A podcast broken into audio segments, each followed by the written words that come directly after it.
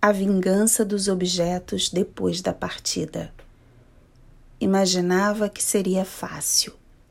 Ele já estava doente havia muito tempo, imerso em uma quase escuridão.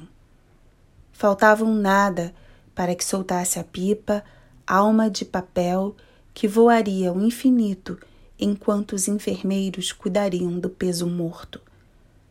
Quantas foram as vezes em que ela refez a teoria da pipa para ensaiar a partida e estar pronta no dia em que se levantasse para o adeus. Só que não existe ensaio para despedida e o dia chegou de repente. Sempre é de repente quando se morre.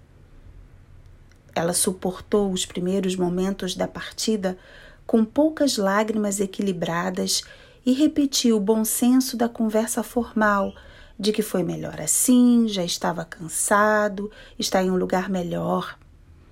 Estava a ponto de acreditar em tudo quando, passando pela área onde ficam a máquina de lavar e o tanque, deu de cara com um par de chinelos e um par de tênis. O chinelo ele usava desde que ficou doente, sempre de meia. O tênis era o que tinha comprado há tempos e exibia o conforto. Muito confortável, foi caro, mas valeu a pena. A voz distante ecoava pelos cômodos, era tridimensional a lembrança sonora. Tudo porque ela bateu os olhos naqueles calçados vazios. Teria coragem de se desfazer deles algum dia? Por que não pediu que as cuidadoras os levassem? Era tanta coisa das quais precisaria se livrar. A vingança dos objetos era só o começo. Quem disse que seria fácil? Ensaiar o voo, voo da pipa da alma não serviu de nada. Desviou com força o olhar dos sapatos e foi para dentro. Apagou a luz daquela parte da casa. Melhor assim. Ia passando pelo corredor para ir direto ao seu quarto, que ficava nos fundos, mas não resistiu e entrou no quarto do meio, dele. Acendeu a meia luz do abajur e na mesa deu de cara com a fileira dos remédios, a carteira, os óculos, o celular. Os objetos organizavam a vingança imprevisível. A dor maior é ver o que se deixou, o material de uma existência, a parte âncora de um barco que partiu.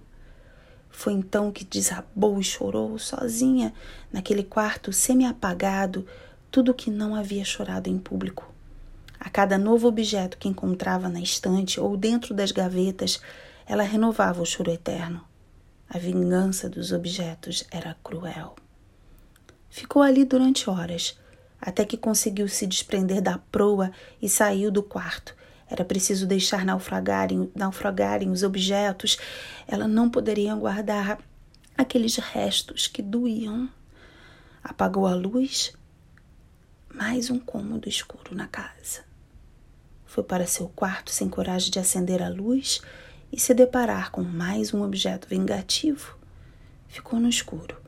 Elevou o pensamento na tentativa de se lembrar da pipa, alma de papel, em seu voo silencioso, leve e desancorado.